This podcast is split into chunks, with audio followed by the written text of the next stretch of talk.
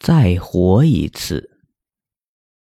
顾海城孤零零地站在跨江的大桥上，夜风呼啸而过，他看着下面奔流的江水，把心一横，准备就这么跳下去了结自己的一生。等等！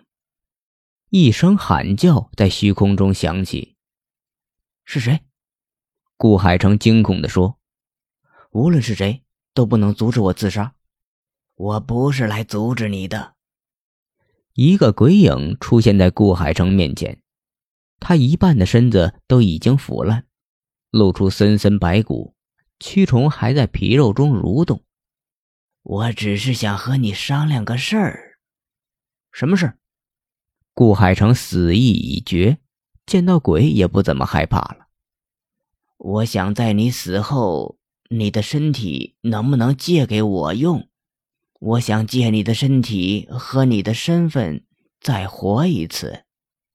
顾海成点了点头，说：“但是我可活得很辛苦，我怕你承受不了。”鬼哈哈一笑：“嘿嘿，还有什么比做鬼更糟的？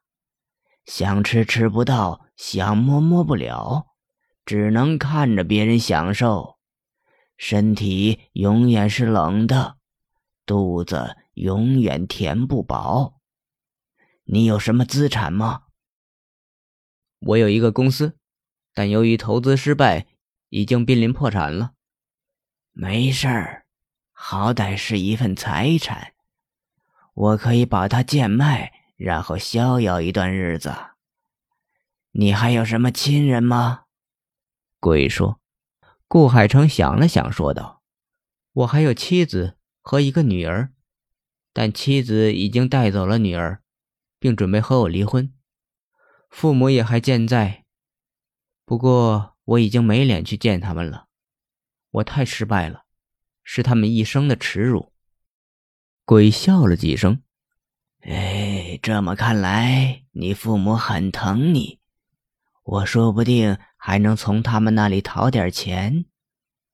至于你的妻子、女儿，反正他们自己走了，那也不用我照料他们了，落得轻松。好了，请你去死吧，让我再活一次。”鬼催促道。顾海成看着下方青灰色的江水，竟然有点迟疑了。他的心里忽然有种很不舒服的感觉。请你去死！鬼再次厚着脸皮催促道。顾海成居然生气了，他摆摆手，从栏杆上下来说：“你吵什么吵？我自杀不需要你在一边磨磨唧唧的。我不想死了，想把我所有的东西都给你，没门儿。